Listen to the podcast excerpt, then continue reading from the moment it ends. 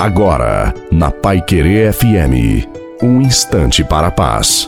Boa noite a você, boa noite também à sua família. Coloque a água para ser abençoada. Se compreendermos que Deus está conosco o tempo todo, viveremos essa experiência do amor de Deus e seremos canais da benção. Assuma essa certeza que a palavra de Deus nos dá. Deus está no meio de nós e caminha conosco. Em cada provação, temos uma lição a ser aprendida, a ser vivida e podemos amadurecer e nos tornar homens e mulheres melhores, mais maduros, mais próximos de Deus. Você é convidado, convidada a ser uma pessoa de oração, de louvor e de confiança. Gostaria de dizer para você não se desesperar, não desanimar, não desistir diante das provações. Isso só vai atrapalhar.